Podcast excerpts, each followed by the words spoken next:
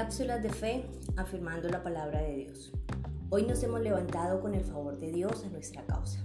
En el libro de Deuteronomio capítulo 30 versículo 8, la palabra nos recuerda una promesa hecha al pueblo de Israel cuando se enfrentaba a cruzar el Jordán.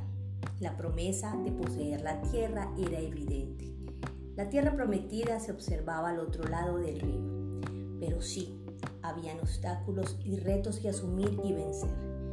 Dios les recuerda que Él mismo estaría con ellos y no al lado ni a la retaguardia. Él estaría al frente de la fila.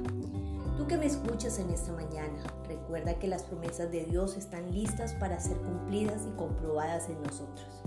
Y si te encuentras con dificultades, obstáculos, ríos que cruzar y pueblos que conquistar, debemos de proseguir, luchar y avanzar porque Dios es nuestro capitán y va delante de nosotros otorgando la victoria.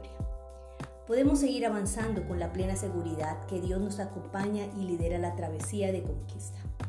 Podemos quizás atemorizarnos e intimidarnos por lo difícil del camino, pero no anidemos en nuestro corazón esos miedos, pues es más grande y poderoso quien está con nosotros. Que el Señor nos ayude a fortalecer nuestra fe y confianza en sus promesas, pues Dios está con nosotros a cada momento. El Señor te bendiga. Feliz inicio de semana. Ministerio Casa del Padre.